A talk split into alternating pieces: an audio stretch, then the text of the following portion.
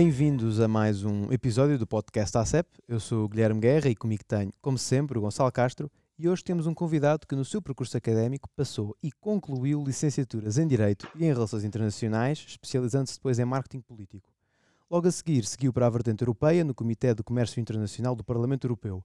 Voltou para Portugal, com o foco na vereação da Câmara de Coimbra, onde foi vereador durante dois anos, até 2017, entre, entre outras funções voltou para o coração da Europa, onde desempenhou o papel de assistente parlamentar até há relativamente pouco tempo. De momento, está na coordenação de dois projetos relacionados com os temas europeus, a geração No, e é co-criador do maior espetáculo de política europeia de sempre, ou assim dizem eles, a Praça de Luxemburgo, e autor de um livro intitulado Cartas à Europa, publicado em 2020. Depois deste comboio de currículo, agora sim, hoje temos connosco David Silva, ainda cá à distância.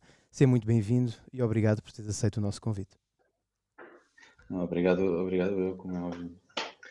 E talvez começava uh, por te perguntar, depois deste caminho diversificado que tomaste, o que, tu, o que te motivou a ti, ao Milton e ao David Gil a criar a Praça do Luxemburgo? Conta-nos como foi. Bem, na verdade foi um bocadinho daquilo que passou pela cabeça de muita gente na pandemia. O que é que vamos andar aqui a fazer enquanto estamos fechados em casa? E então em março de, de 2020, uh, alguns dias depois da, daquele lockdown uh, que nós todos vivenciámos de forma muito particular. Uh, passado uma semana já estávamos todos malucos de estar em casa, era uma coisa assim um bocadinho estranha. E, e para toda a gente parecia que, que o final deste daquele período nunca mais ia chegar não havia vislumbre de, de vacinas nem de outro tipo de, de, iniciativas que pudessem melhorar a situação. E então muita gente começou a pensar como é que eu vou sobreviver fechado em casa. Né? E, e, em 2020 eu, eu sou muito amigo do Milton, conhecemos já desde 2014, quando eu, quando eu fui estagiar ao Parlamento Europeu pela primeira vez. Uh, realmente nossa amizade até melhorou depois depois de termos trabalhado juntos, enquanto trabalhámos nem sequer não éramos assim muito, muito próximos, mas depois de termos trabalhado juntos acabámos por criar uma amizade à distância muito forte e sempre falámos muito sobre assuntos, sobre assuntos europeus à distância. Nós conhecemos na Praça de Luxemburgo, porque é coincidência, uh, e a ver umas cervejas e a falar sobre, sobre assuntos europeus. A Praça de Luxemburgo é uma praça mesmo em frente ao Parlamento Europeu, significa que, que atrai muito uh, profissionais das instituições europeias e nós, de forma informal, acabamos por nos relacionar uh, com todas as áreas, desde o, desde o lobbying até ao, à Comissão Europeia, aos, às ONGs, toda a gente acaba por se encontrar naquele espaço da Praça Luxemburgo. E então uh, eu e o Milton conhecemos lá, e de certa forma fomos sempre mantendo o espírito da Praça Luxemburgo ao telefone, à distância, e quando nos encontrávamos bebíamos umas cervejas e falávamos sobre assuntos europeus, sobre política europeia com, com uma paixão rara, ao qual também se foi juntando o David Gil, que é um bocadinho mais novo, e foi também estagiário do, do, do Milton, e depois começámos a, a falar em, em, em trios, chamemos assim. Uh, a conspirar. Mal. Começaram os três soa a, mal, conspirar. Soa mal os três. Sim, sim. a falar em trio. Mas, uh, de qualquer forma, foi uma, foi uma situação engraçada porque uh, quando chegámos a, a 2020 eu estava a falar com, com o Milton em, em casa e, e deu-se a situação de do Milton me ligar a fazer aquilo que também todos andávamos a fazer, inclusive o Bruno Nogueira, né? enchia um copo de vinho até uhum. cima, né? e, e, começava a conversar, começámos a conversar uns com os outros, a beber uma cerveja, ou a um copo de vinho, e o, e o Milton já, já no final do, do copo, já um bocadinho mais para a frente, de, começou a dizer que estava a sentir falta de ter a Praça do Luxemburgo, ter um espaço onde pudessem informalmente conversar sobre assuntos europeus e não só aqueles uh, aqueles uh, espaços de, de aqueles telefonemas que estava a ter, individuais, e isso, queria falar com outras pessoas sobre assuntos europeus. Nessa brincadeira começámos a falar sobre a ideia de ter um, uma espécie de webinar fechado, na altura não era, não era suposto ser transmitido, um webinar fechado em que cada um trazia um amigo, como nos cafés, ah, olha, eu trouxe aqui este meu amigo, eu não sei quanto. Portanto, iniciaram uma sala de tertúlias online fechados em casa. Foi, na verdade, foi a primeira, foi a primeira sessão que nós fizemos e curiosamente um, decidimos que, espera aí, mas a gente vai fazer uma coisa engraçada, que é, vamos ouvir esta malta, entretanto a Susana Fresh, que é a, a correspondente da, da SIC em Bruxelas, que também está com alguma proximidade de amizade connosco, uh, aceitou, como também estava em casa, aceitou moderar uh, estes, estas conversas. Então criámos um modelo de conversa em que havia uma introdução, falava-se do tema, do tema da semana, uh, e trazíamos pessoas numa espécie de blind debate, ninguém sabia com quem é que ia debater. E, e era extremamente engraçado. Depois as, as pessoas conheciam-se umas às outras, né? havia ligações, ah, estás aqui, pá, tá, tá. mas ao mesmo tempo, como estavam a sair coisas muito interessantes destas conversas, decidimos abrir uma página de Twitter e fazer uh, Chatham uh, House Rules, ou seja, uhum. todos os contributos que iam saindo, os soundbites que iam saindo, nós punhamos na, íamos fazendo tweets com aqueles soundbites. E as pessoas que participavam pessoas... nessas sessões eram portuguesas ou é só portuguesas ou também havia pessoas uh, de outros Não, países? só, só participaram uh, portugueses. Foi, foi um. Por acaso pensámos várias vezes nisso, até porque havia um, algum seguimento de, de, pessoas estrangeiras, espanholas principalmente. Mas, uh, mas acima de tudo foi, foram portugueses. O que aconteceu? Aconteceu que estes soundbites começaram a, a ter tração, não é? As pessoas começaram a, a responder àquilo e foi muito engraçado. Uh, e, e, começaram a querer saber, ah, como é que eu participo? Porque não estavam a ver nada, não é? Claro. Onde é que eu vejo isto? Onde é que está o podcast? Onde é que está o não sei o quê? É? E nós quisemos manter assim um bocadinho esta, esta coisa assim um bocadinho mais discreta, mas não conseguimos, porque a Ana Gomes, entretanto, aceitou participar no, no projeto.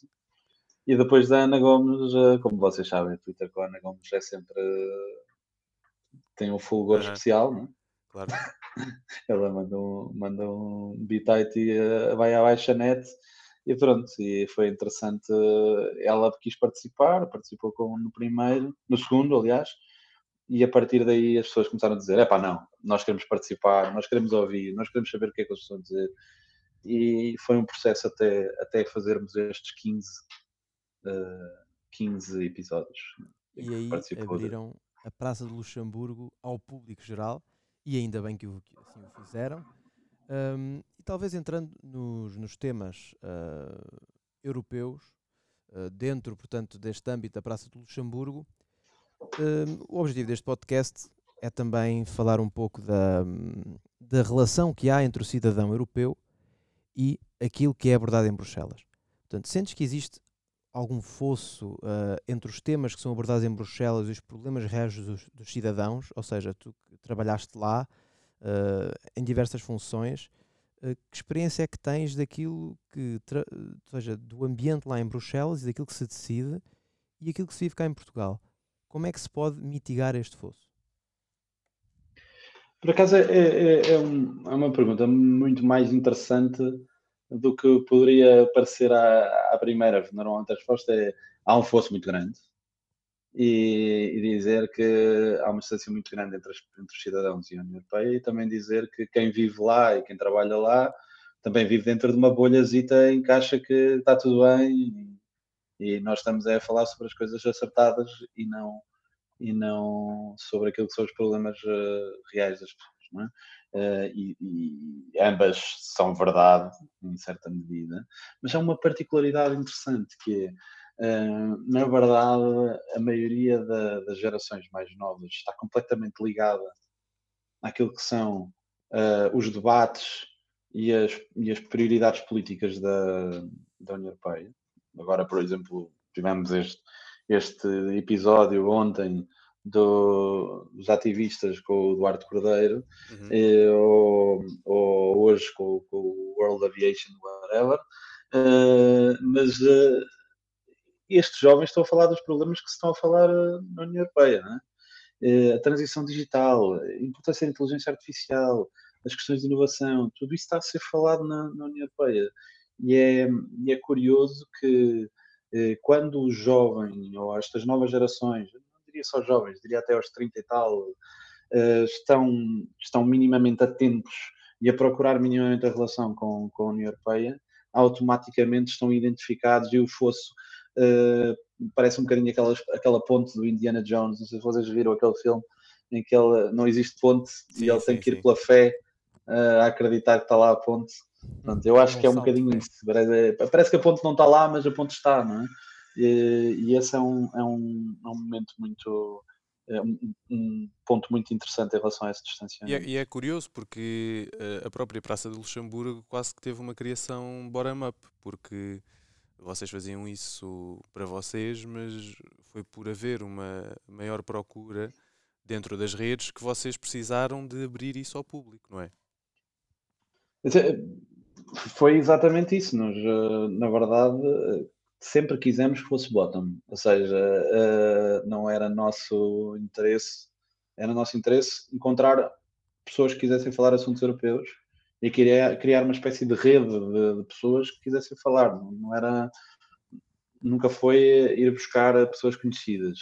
Entretanto, começámos a perceber que para precisamente atrair os melhores, precisamente para, para atrair as pessoas que mais querem falar e, e de várias áreas sobre os assuntos, era interessante colocarmos aqui um ponto relativamente a, aos jornalistas, aos mídia, e, e, então sempre tivemos alguma relação com convidar, sempre convidámos jornalistas, tivemos a Daniela Ferreira Pinto, tivemos a, a, a jornalista do, a jornalista do público, a Rita Cisa, tivemos, a, tivemos vários jornalistas, tivemos o Bernardo Pires de Lima, uh, pessoas que estão ligadas ao comentário aos mídia que eram importantes.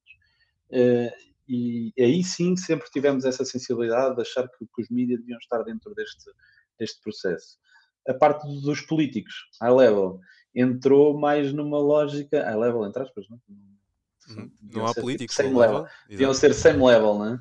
Uh, mas entrou mais numa lógica de começarmos a perceber também que eles próprios queriam participar. Também, não vou dizer nomes, mas houve pessoas que nos ligaram mesmo a, a querer, ah, deixa-me, como é que se participa nisso? Também gostava de participar. E nós, uh, não, não, era bem esse o, o, projeto.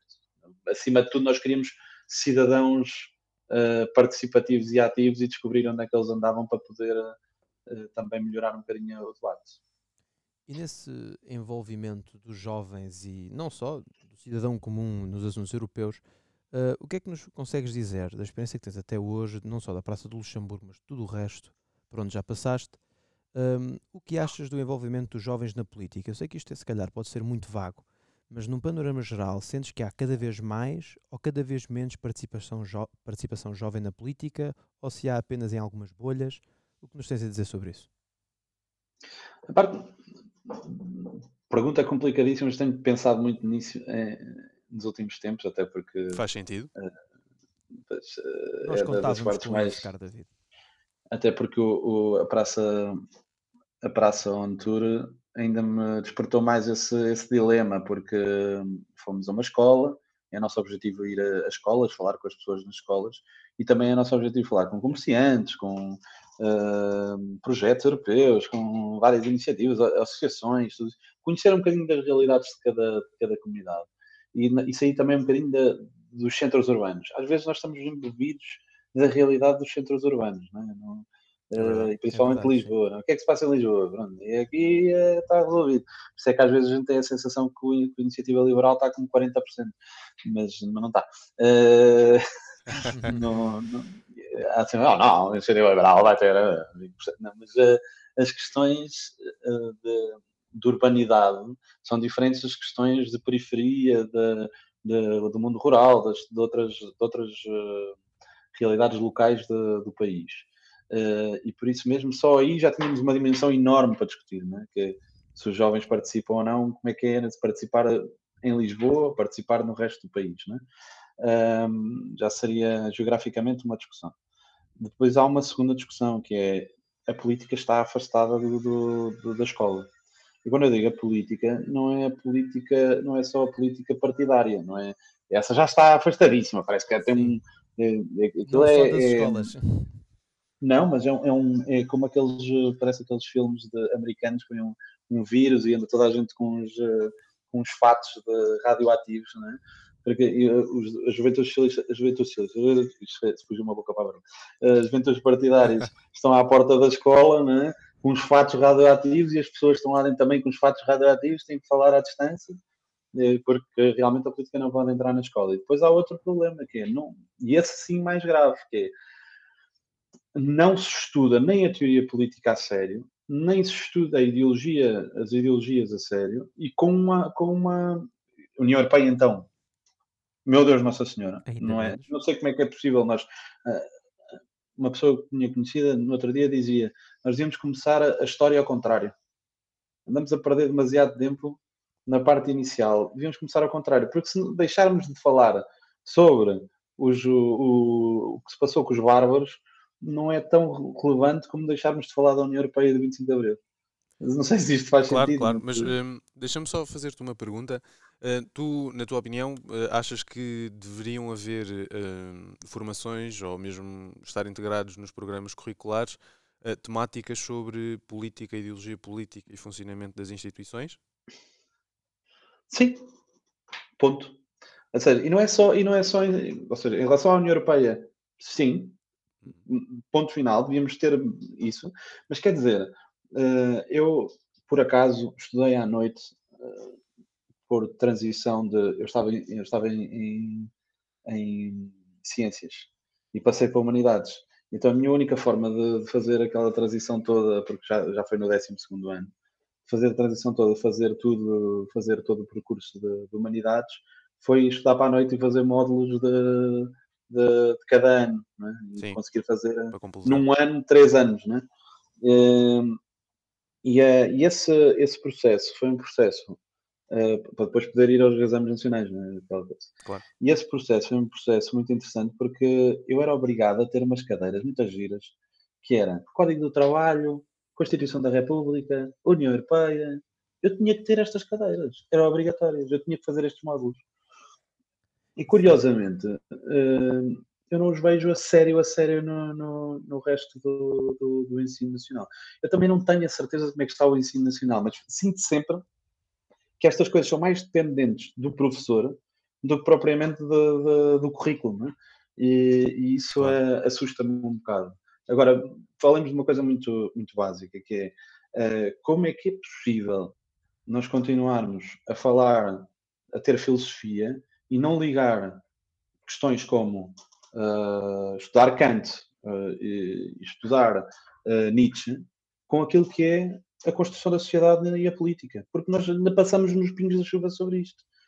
Parece que estamos mais a, estudar o conteúdo for, formato do, do, da filosofia do que propriamente a relação que ela tem com a, com a, política. E depois a seguir, como é que não, não estudamos Marx, Hobbes, eh, Adam Smith, Keynes, de outra forma. Não, porque é que isto não é introduzido na nossa, na nossa, na nossa literacia de uma forma muito mais uh, intensa? Porque vamos lá que essas pessoas, ninguém vai inventar a roda em relação à política. Né? E acho que era importante as pessoas terem essas bases, de, de, eh, exatamente essas rodas. Se querem construir um carro, ainda por cima um carro, carro elétrico, atenção. Sim, quero levar com, tem que ser elétrico. Com, com bolas, tipo, mas tem que ser, tem que ser nesses modos, não é? Ou hidrogênio, desculpem. Elétrico acho que também não é muito. Sim, as baterias de lítio, depois reciclar. Exato, exato. exato. Mas, mas estão a perceber, eu, não, eu, eu, no meu ponto de vista, eu não, eu não li Marx, nem li Hobbes, por causa da escola. E acho que é essencial. Eu acho que é interessante.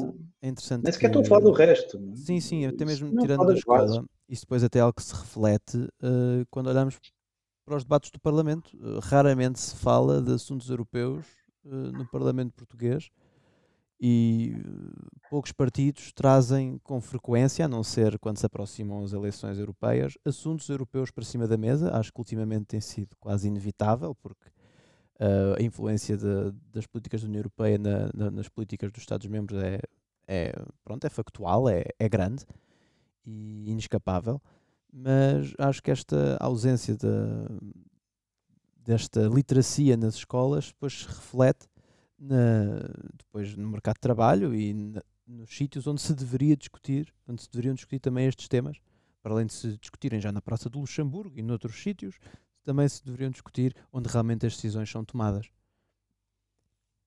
Mas, portanto, uh, acho que podíamos também uh, passar a um fator muito importante nos últimos tempos uh, da União Europeia, que é o discurso do Estado da União, que foi dito por Ursula von der Leyen há relativamente pouco tempo e que no início do seu discurso eu achei uh, particularmente interessante, que se refere à democracia europeia como única e notável. E como estudante de relações internacionais, não posso deixar de pensar que será que estas eleições poderão revelar as tendências não tão democráticas que surgem nos parlamentos dos Estados-membros? O que é que achas, David? Bem, eh, primeiro deixa-me dizer-vos que, hum, em relação ao discurso do Estado da União, é um momento que eu tenho particular carinho, porque acho que é o momento de propaganda europeia mais uh, interessante uh, e onde se reflete uh, a, maior amálgama. O, Gonçalo esteve lá connosco no, na, na Praça Luxemburgo, em, em, em Valongo, onde se dizia que era uma árvore de Natal em que cada um tinha direito a, a pôr sim, uma, sim. uma bolinha, né? É verdade. E, e, depois chegamos ao final e parece que estamos a, ouvir o discurso mais esquizofrénico da história da, da, da União Europeia, né? que é, verde, mas também é competitivo, e depois é, é, é nacionalista, mas também é globalista. E... É um zigue-zague de temáticas. Não, foi, foi simplesmente surreal e acho incrível a capacidade de encaixe de puzzle, peças de puzzle que, que a Comissão Europeia tem em relação a isto. É, mas é, tem, se quiserem falar mais sobre a questão de comunicação deste, deste debate, tenho um carinho especial pelo, pelo blazer rosa salmão da, da, da van der Leyen, foi a cor que ela usou nos dois Estados da União em que ela não falou só sobre a Ucrânia. E, porque nos outros dois ela usou amarelo, amarelo e azul, Ucrânia. Isso, e da União Europeia o, também. O blazer rosa salmão, que significa exatamente isso, que é, não é cor nenhuma de partido nenhum. Eu, sou mesmo daquelas coisas, não é? Se calhar com sentido, não é? Não é uma cor esteticamente uh, agradável, não é? É não, é uma cor que não, não fere ninguém. Até é simpático, porque é rosa salmão, não é? Uma coisa e acaba por ser, então acho que, que acaba por ser eh, fora de qualquer cor partidária. E então acho, isso, acho esse pormenor delicioso, no rosa salmão da, do blazer dela. Mas voltemos... Escrevi um artigo sobre isso, sobre isso em 2019, por acaso. Voltemos aqui ao tema que, que o Guilherme uh, Desculpa, trouxe para cima da mesa. Parte... Um, portanto, tu achas que estas uh, eleições vão revelar tendências menos democráticas nos nossos parlamentos, nos nossos portugueses, espanhóis, todos os Estados-membros, ou achas que os partidos ditos democráticos e da esfera democrática vão conseguir fazer frente a estes uh, partidos populistas e autoritários? Eu diria que podem acontecer dois cenários, que é em relação às eleições do Parlamento Europeu mesmo. Uh, eu considero que neste momento iremos ter um impacto elevado da extrema-direita. Há aqui movimentações que a extrema-direita não pode não estar totalmente no mesmo nível, não é? Uma extrema-direita fofinha e uma extrema-direita menos fofinha. Uh, e então pode acontecer a criação de grupos parlamentares uh, intermédios, não é? Esta, estes grupos parlamentares, uh, quer dizer, no, no, no, Parlamento Europeu temos o ID, que é a extrema-direita menos fofinha, Sim. mas uh, também temos o ICR, que são conservadores, onde estão outros partidos mais complexos, também na Polónia, isso. Ou seja, as complexidades dos partidos europeus podem ter uma dimensão uh, interessante na próxima, nas próximas eleições europeias. Ou seja, serem eleitos uma grande porcentagem, eu diria uh, uma porcentagem ali a rondar os, os 20%, entre extrema-direita e conservadores uh, mais chatos, pronto, chamemos assim.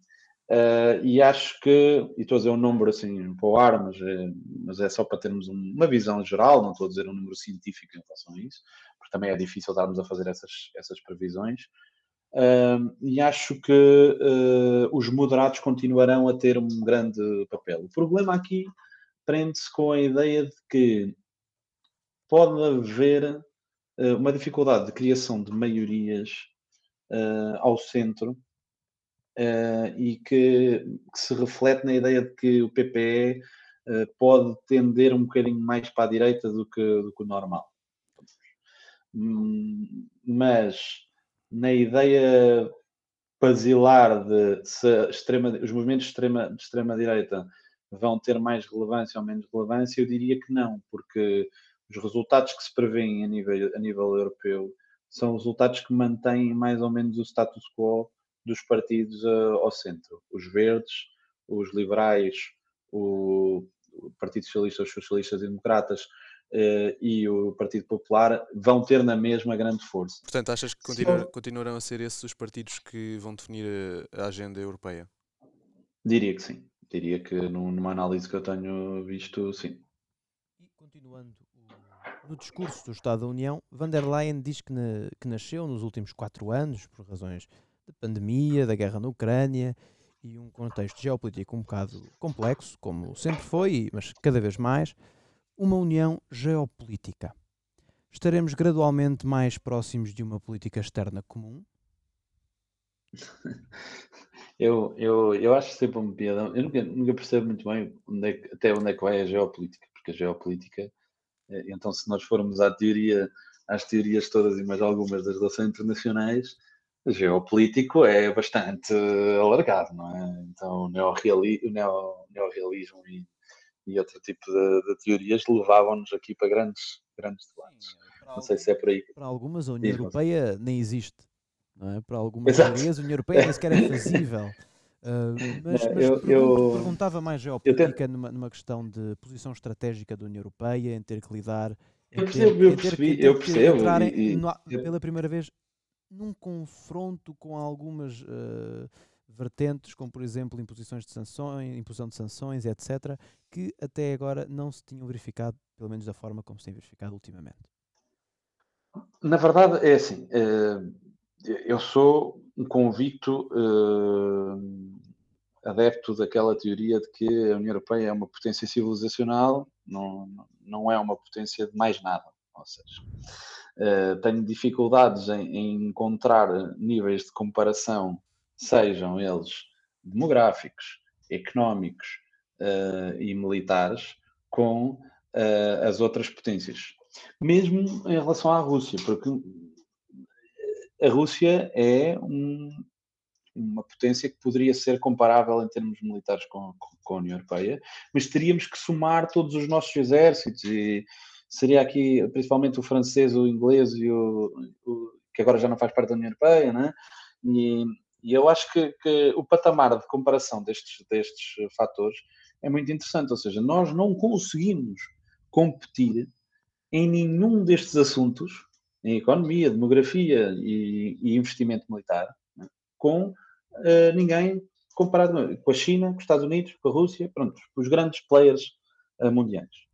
Uh, nós teríamos que estar a fazer aumentos de, com duas e três casas decimais uh, no investimento que é feito no militar para podermos estar uh, ao mesmo nível. Não é, não é brincadeira, porque como nós nos deixamos estar à sombra da, da NATO, houve uma desmilitarização da, da, da, da Alemanha, nós tomámos uma decisão e essa decisão é difícil de, de, voltar atrás, que é nós somos atlantistas e provavelmente teremos que ser atlantistas durante muito tempo. Concordas, não? portanto, não. Com, com o João Maria Joné e as suas perspectivas que ele expôs este fim de semana em Valongo, quando disse que nós devíamos era virarmos para o Atlântico e não para a Europa? Pois, eu, eu, eu não, não vou tão longe, eu acho que nós nos devemos virar para a Europa, mas devemos estar sempre com, com um pezinho na água do, do, do Atlântico, né? porque é, acho que é essa estabilidade que está em cima da mesa. Sou, felizmente também sou um otimista de cooperação e acho que é essa cooperação entre Estados que tem que ser um internacionalista e, e acho que essa cooperação é, é necessária. Agora, uma coisa é certa, é que nós, eh, se não tivermos essa parte, se não tivermos essa relação atlântica, não há nenhuma que a gente tenha que nos possa salvar em termos de, de competição séria. Muito Ou bem. seja, não temos dúvidas que a União Europeia teria muitas dificuldades em combater o que quer que fosse da Rússia se não fosse uh, os Estados Unidos, é? o apoio dos Estados Unidos. Que, mesmo em termos de, agora, do, do, do, falámos sobre as questões dos, dos aviões e dos tanques, e, quer dizer, se não for os Estados Unidos a mandar para lá, e se não for o Reino Unido a mandar para lá, foi muito, era muito difícil a, eles terem aquilo que precisavam. Sim, claro. E acho que por aí é, compli é complicado. Agora, a geopolítica é uma coisa muito mais, muito mais interessante na lógica da, do posicionamento macroeconómico da União e da sustentabilidade macroeconómica da, da, União. E aí nós vemos uma, uma alteração radical desde 2019 até agora. E essa sim uma parte da análise fundamental, que é ninguém em 2019 referiu a América Latina no discurso do Estado Unido. Em 2021, não só ela foi referida, como foi feito o exemplo do, do, do, do escritor colombiano que, estava, que na Ucrânia na altura do bombardeamento em que faleceu uma, uma ativista ucraniana, foi referido em relação às questões das relações dos tratados de comércio eh, entre o México, o Chile e o Mercosul, a importância que é a relação com o Brasil, a importância que é com a Amazónia, as questões relacionadas com os materiais raros. A União Europeia está a virar-se completamente para o, o Atlântico, mas para o Atlântico Sul, muito mais do que até o Atlântico Norte em termos de macroeconomia e de relações comerciais. E isso é uh, fundamental para a nossa sustentabilidade e para, o nosso, para a nossa autonomia estratégica, até porque claramente a União já percebeu que os outros, se nos puserem pôr o pezinho em cima, põem e pronto. Agora, é curioso, e essa sim é uma matéria mais difícil de, de conversar, o posicionamento da van der Leyen em relação à China, eh, até porque eh, protecionismo em relação à China pode ser eh, um tiro no próprio pé, porque acho que hoje em dia nós não conseguimos. Não há nada que não venha de lá. É pois, é, é difícil mesmo. Não sei nem como buscar a mão de obra para fazer o que quer que seja. Talvez agora à Índia. Mas, passando agora ao pós-discurso, surgiram uh, alguns deputados ao Parlamento Europeu a sublinhar a ausência de menção de uma Europa social afirmando que van der Leyen não mencionou as dificuldades financeiras dos cidadãos europeus num período de, de denunciada inflação uh, e entre outros fatores que têm dificultado a vida, uh, principalmente em alguns países uh, da Europa, aos seus cidadãos. concordas, David? Concordo, mas ele é explicado pela, pelo momento eleitoral, ou seja, sim, ele não esteve presente, principalmente as questões mais interessantes que são relativas ao, ao à Cimeira do, do Porto, uh, às duas cimeiras do Porto que foram feitas, não é? Uh, que, que, que vêm defendendo um salário mínimo europeu, uh, habitação digna para todos, escola e creches para todos, uma série de, de pontos que, que, a União Europeia pode agir de forma muito mais interessante e em que há um plano de ação que não está a ser cumprido na sua totalidade, até porque ele precisa de uma maior intervenção do, dos Estados nestas matérias, e que está relativamente subjacente àquilo que é a implementação do PRR. Isto é um parênteses introdutório em relação àquilo que é a parte social. Mas em relação à questão do dele não estar, deste discurso não está, não quer dizer que não haja preocupação. Há é um problema em relação àquilo que é a reeleição da van der Leyen como Presidente da Comissão que é, eh, há, muito, há muitos, eh, alguns Estados e há uma parte da direita que tem eh, extremas reticências em relação àquilo que são as medidas sociais que têm vindo a ser aprovadas no Parlamento Europeu e discutidas na cimeira, nas cimeiras sociais. porque, na verdade, na Holanda não, não, estão propriamente para virados para a ideia do salário mínimo europeu na, noutros países não estão para aí virados com a União Europeia se imiscuir na política de habitação. Uh, e por aí afora, não é? Ou de, de, de educação e escolas e isso. A educação não é uma competência da União Europeia. Não, não está dentro, ou seja, a habitação não é bem, é uma coisa que anda lá perdida. Uh, nós temos aqui uma série de, de, de questões que estão muito mais relacionadas com a alteração institucional da União Europeia do que propriamente com, com possibilidade de ação concreta. Tem sido mais. Eh, eh, essas competências estão mais do lado dos Estados e a União Europeia tem algum problema em, em realizá-las do lado de lá. E o que é que acontece? Para ser eleita, van der Leyen precisa do apoio de pelo menos do, do centro-direita. Que é para não dizer centro-direita e direita. Tu, tu pensas é? que um, está na altura de von der Leyen começar a fazer ou a começar a deixar os Estados fazerem? Eu acho que, na verdade, está na altura de von der Leyen uh, acabar o mandato e as eleições se despacharem, que é para ver se ela é outra vez Presidente da Comissão. Que é para começar a trabalhar outra vez concretamente no, nas ações, porque até lá ela não vai fazer nada. Não é? Estamos, portanto, Nem o Europeu, no momento vai... eleitoralista. É, e o Parlamento Europeu, a partir de, desta altura, bloqueia. ou seja, passa a haver bastante dificuldade de acordos. Nós tivemos agora duas, dois momentos bastante complexos de votações no Parlamento Europeu, como a lei da, do restauro da natureza, uh, como outro tipo de, de, de, legislação, como a inteligência artificial. E, começa a criar-se bastantes dificuldades que ao início não era bem assim. Não, uh, porque como o princípio está certo, a aprovação depois da lei mais próxima das eleições já é mais difícil, já é mais complicado.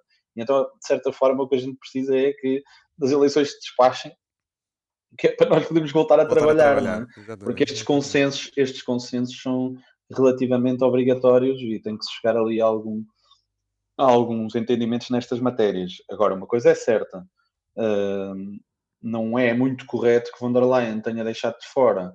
A única coisa que ela referiu em termos sociais é vou fazer uma, mais uma, uma conferência social uh, em Val do Chesse, uh, na Bélgica, durante a presidência belga. Pronto, isto foi o que ela disse sobre social. Mas também é preocupante o que ela não disse sobre migrações, não é? E ela, porquê que ela não disse sobre migrações? Porque tem medo de estar a dizer coisas que depois podem prejudicar a direita nas eleições ou possa vir a prejudicar a própria eleição dela no, no, como presidente da comissão, caso haja um impasse outra vez. Eu não acredito que ela vá ser candidata uh, nas eleições. Eu acredito é que ela vai ser a solução outra vez. E essa é uma coisa muito, muito interessante. Portanto, podemos ver este discurso da União como uma tentativa de agradar a gregos e a troianos, sem ferir ninguém, sem ferir nenhuma imagem política, para que depois é, é bacalhau, eleições. É bacalhau com natas. É bacalhau, é outra vez, exatamente. Olha, David, uh, voltando aos projetos dos quais fazes parte, deparei-me também, quando fiz o meu trabalho de casa, com a geração No. Explica-nos um pouco o que é que é este projeto. O projeto, na verdade, é uma, uma ideia. O projeto é, é da, da deputada, da eurodeputada Maria Manuela Leitão Marques. Foi um projeto que eu comecei a desenhar com ela também durante a pandemia. Uh, ela é de Coimbra, sou de Coimbra, somos uh, amigos uh, e então depois acabamos por trabalhar juntos, na, não só na geração não, mas como chefe de gabinete. Eu tive a honra de ser o chefe de gabinete dela durante os últimos dois anos e meio. Mas na altura, quando, quando nos conhecemos, eh, eu já tinha esta ideia na cabeça. O Milton também, lá está outra vez essa ligação à Praça Luxemburgo.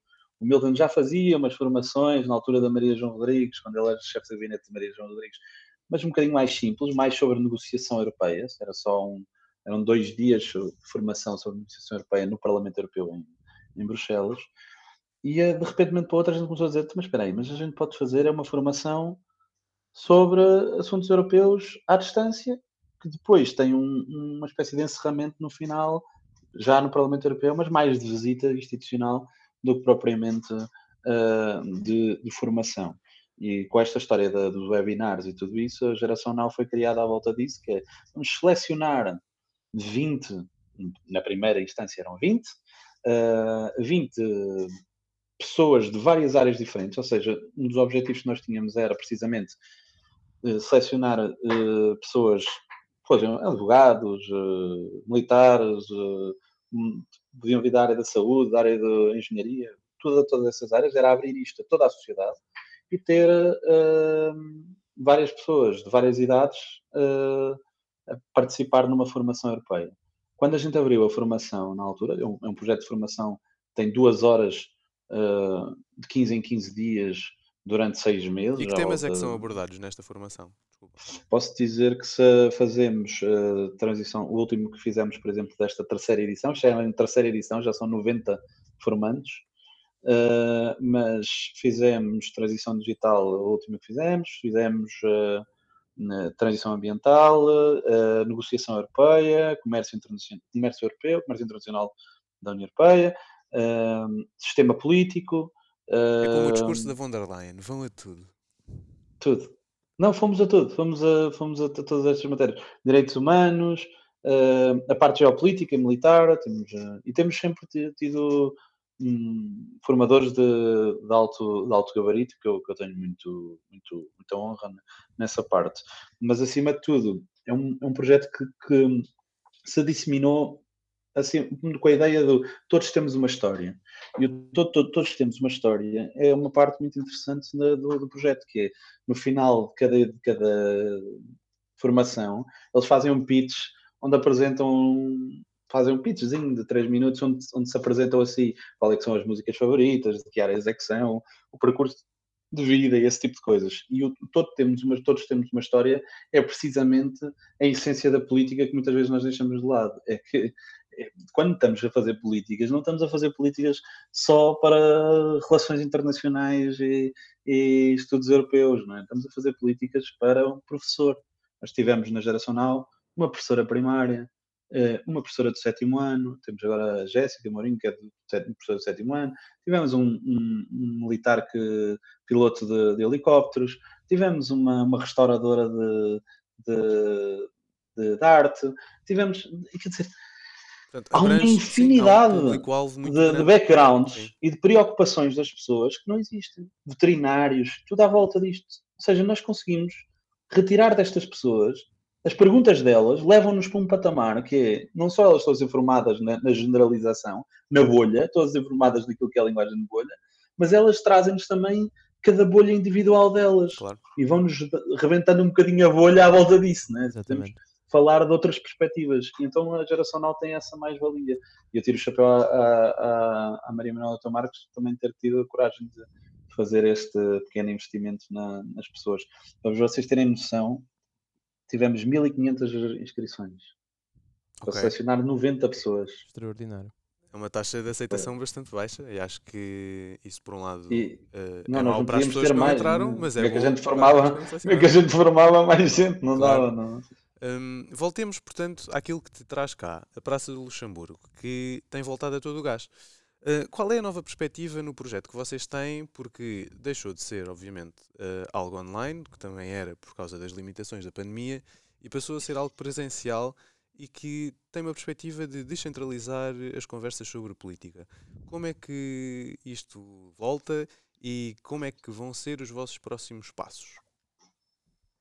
Bem, isto, primeiro, uh, obviamente que webinars estamos todos fartos Verdade. Até eu estar aqui a olhar para o computador a falar com vocês está-me a dar galo, mas, mas gostava de estar aí convosco e, e tenho pena que não tenha sido possível, mas tem sido é, uma aceleração muito grande aqui deste lado. Agora, a primeira, a primeira questão era, estando fartos de webinars, o que é que vamos fazer? Porque as pessoas estavam-nos a chatear a cabeça, então, mas vocês não voltam, pá, vocês não, é? aquela conversa Uh, Sim, aliás, quando vocês anunciaram que iam voltar, o Twitter entrou ali no, numa euforia que, bom, é bolha, não é? Mas eh, não, é, está, é, é, é um, atenção, tudo isto é um. É um uh, nós não estamos convencidos que somos o, a última bolacha do pacote mediático, não é essa a questão.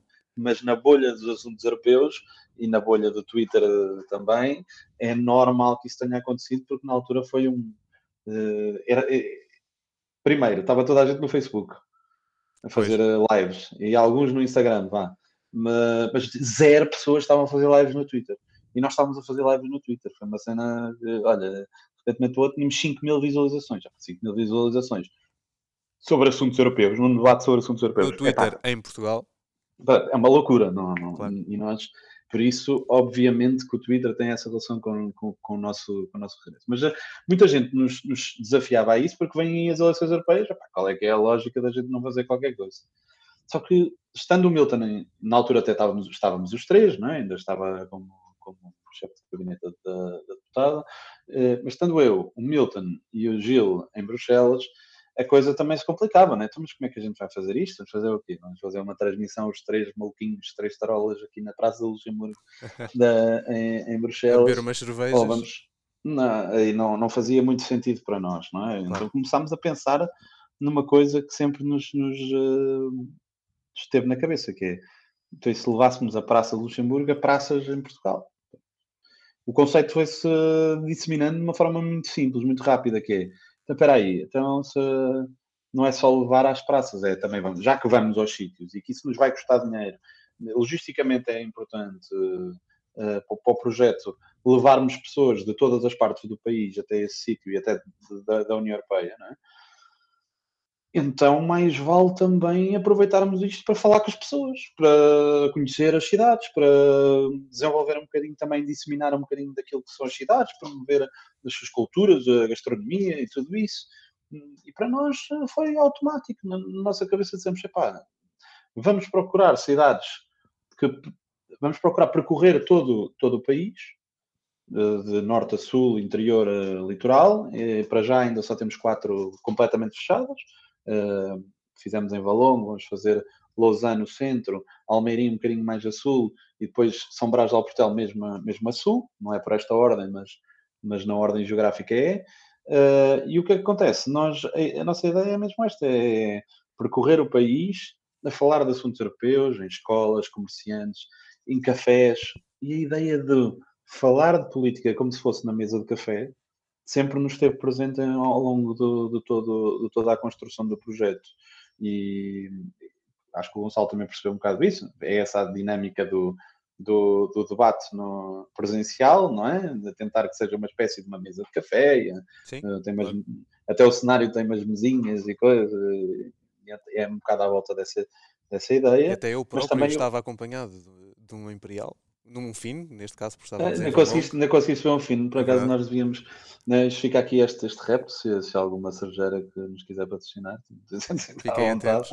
Uh, principalmente Sagres Zero, ou Superbox Zero, ou qualquer coisa que seja mais agradável. Mas fala-me um bocado sobre... Forma, de qualquer forma, o projeto tem esta dimensão de, de, de café e, e de, de, contacto com a população. No final também percebemos uma coisa, epá, se a gente fizesse uma coisa uh, ainda mais diferenciadora. E se tivéssemos um, um roast à União Europeia, um momento de stand-up onde se faz um roast ao debate, às pessoas que estão a fazer o debate, mas também às políticas europeias e a relação da política nacional com as políticas europeias. E convidámos o, o Manuel Cardoso, que felizmente tivemos a capacidade de o ter, e é para nós um, uma honra esse, essa cooperação. Fala-me também do, da composição dos painéis, porque uh, eu estive em Valonga a ver a última Praça de Luxemburgo e a primeira, na realidade, e hum, as pessoas que estavam lá a falar não são pessoas desconhecidas do público, porque, como eu disse, estava lá o João Maria Joné, que já é comentador na televisão, estava lá a Adriana Cardoso, que também não é desconhecida, mesmo o próprio Rui Maciel e Joana Amorim, são pessoas que, embora jovens, se têm destacado nas suas áreas de intervenção e, e, são pessoas que até têm alguma atração nas redes sociais, mas isso podia ser algo que não, não, não passasse quando, quando o projeto passasse para algo presencial, mas aquilo que eu vi foi que estavam lá imensos jovens de escolas e mesmo quando eles uh, se foram embora, as pessoas que estavam a passar por lá ficaram algo, e uh, a plateia encheu-se duas vezes, na realidade. É verdade. Não, esse, é, esse, esse, é um momento extremamente interessante do debate do Balongo, é que de repente para o outro ok, os alunos tinham que se ir embora, já estávamos a demorar demasiado tempo, é um, dos aspectos que temos que melhorar, obviamente. É muito difícil, porque esta malta é toda entusiasta e toda ela quer falar demasiado, então já sabemos é o que é, depois também querem ir às perguntas do público e não sei o quê, e eu estou cá atrás a desesperar. E, uh, na verdade, uh, uma, das, uh, uma das questões mais importantes do projeto foi a seleção do, do, da bolsa de, de participantes não posso revelar tudo para, para a frente, mas posso uh, dizer algumas coisas. Por exemplo, nós, nós agora no Twitter foi logo a primeira das primeiras coisas, é vocês já vocês meteram os mesmos de sempre. E, claro. uh, e eu, os mesmos. E, não tem, não tem, não tem os, os gajos de esquerda, não tem, não tem gajos de esquerda, é. não, tem, não tem pessoal de direita. E eu até fiquei assim meio baralhado, ainda estava acusado por ter cão não ter. Exato. E é uma frase até gira que é preso por ter jovem e preso por não ter. Preso por ter jovem. E quer dizer, nós colocámos uns jovens neste primeiro, acima de tudo, uh, com alguma maior tendência de direita, não, não, não, não nego, mas também nada de, de transcendente. Acho que era a ideia principal era trazer um debate dinâmico e, e, com, e com jovens com alguma eh, capacidade também de disseminar os assuntos europeus. Podemos ser objetivos, não, quer dizer, se formos para lá, também só meter pessoas que não, não têm capacidade de falar com os jovens. Estas pessoas falam e os jovens ouvem, não é? Uh, a bem ou a mal, para criticar ou não, e, e, da mesma forma que no roast estamos a dizer mal, mas precisamente para falar sobre o assunto. É? é? a mesma coisa em relação a estes, a estes jovens, a bem ou a mal, eles são ouvidos eh, para serem criticados ou para, dizerem, ou para, para, que se diga bem, eles são ouvidos. E outros serão assim. Nós, eh, nós, o nosso objetivo é precisamente trazer uh, as várias dimensões. Pessoas que nós já vimos que o percurso delas se destaca, pessoas que têm alcance uh, da sua voz política e cidadã nas redes sociais e para, e para, e para públicos de, de mídia e não só, podcast, whatever, como no caso do Rui Maciel e da, e da Mariana, que eu espero que também possa vir a participar, da, da Mão Visível, uh, mas não será só isso, nós vamos ter pessoas ambientalistas, vamos ter pessoas uh, de ativistas ambientais, vamos ter uh, ativistas, vamos ter pessoas mais conservadoras, vamos ter pessoas de, mais do, do, PS e menos do PS, vamos ter uh, pessoas que vão falar de geopolítica, e todos eles jovens. E é verdade que uh, andámos aí a pesquisar no a minha geração, no a próxima geração e no e na, claro, mas parece-me natural, não é? São as pessoas que mais se destacam. Uh, e, é, e, foi esse, é esse o nosso processo. E, e fazemos um shuffle Uh, vamos convidando as pessoas a cada, a cada debate que vai aparecendo e, e, com, e com a disponibilidade das, entre a disponibilidade das pessoas e o shuffle que pretendemos fazer para mudar o máximo possível de participantes, vamos uh, avançando no, no, no projeto, é? Mas acho que é por aí que, que a coisa também se faz um maior, um maior reflete, reflete melhor aquilo que é os jovens e a opinião delas, quando fazendo este, esta tentativa de shuffle, mas também de pessoas com alguma participação ativa claro. na sociedade. Caro David, acho que partimos agora para a última pergunta deste episódio, portanto estamos a aproximar-nos do fim, mas é uma pergunta algo desafiante. Peço que, em poucas palavras, se pudesses dar um conselho a um jovem que queira, que queira trabalhar. Já acabou. Eu não consigo poucas palavras. Forma, forma sintética. Se pudesses Sim. dar um conselho a um jovem que queira trabalhar no cenário europeu hoje ou num futuro próximo, o que dirias? Vai. Olha, Afinal é possível. Foi sintético. Afinal é possível sintético ser sintético. Era impossível. Apenas ir. Eu acho que. Acho que fica uma boa mensagem terminar, para, assim. para este episódio. Queres pensar assim? Queres, queres, eu posso explicar por aqui. Se quiser, se quiser, se quiser. Não era desafio, não podemos, era desafio. Podemos. Sim, sim. Estás à vontade. Uh, David, explica-nos. Vai. Uh, Aliás, nós, nós costumamos fazer esta pergunta e, e, incentivar as pessoas a explicarem de forma sintética e nunca acontece. Por isso é que fomos apanhados uh, de, surpresa. de surpresa. Mas força, estás à vontade. Não. É mesmo, é mesmo ir. É mesmo porque as oportunidades estão lá e é ir mesmo. Muito bem. Fantástico. Uh, portanto, muito obrigado. Uh, foi mais um episódio do podcast ACEP. Obrigado, David, por esta agradável ah, conversa. Eu é que tenho que agradecer. Deixa-me no final dizer-vos isto, que é uh, obrigado também à ACEP por estar uh, co patrocinar, entre aspas, em termos institucionais, este, este projeto da Praça Luxemburgo. Um prazer. E acho que vamos ter a possibilidade de vos ver também sentados lá no, nas nossas cadeirinhas, uh, também vou participar ativamente nisso, por isso vou ficar a, os vossos ouvintes aguardem. Podem e, contar connosco. E nós aguardamos também por, por, por ter também um bocadinho da vossa posição e da vossa visão da, da Europa e de Portugal também. Muito obrigado, David. É sempre também um gosto partilhar estes episódios com o Gonçalo. Obrigado, Gonçalo, obrigado, por mais obrigado. um episódio. Obrigado àqueles que nos ouvem e não percam o próximo episódio. Até breve.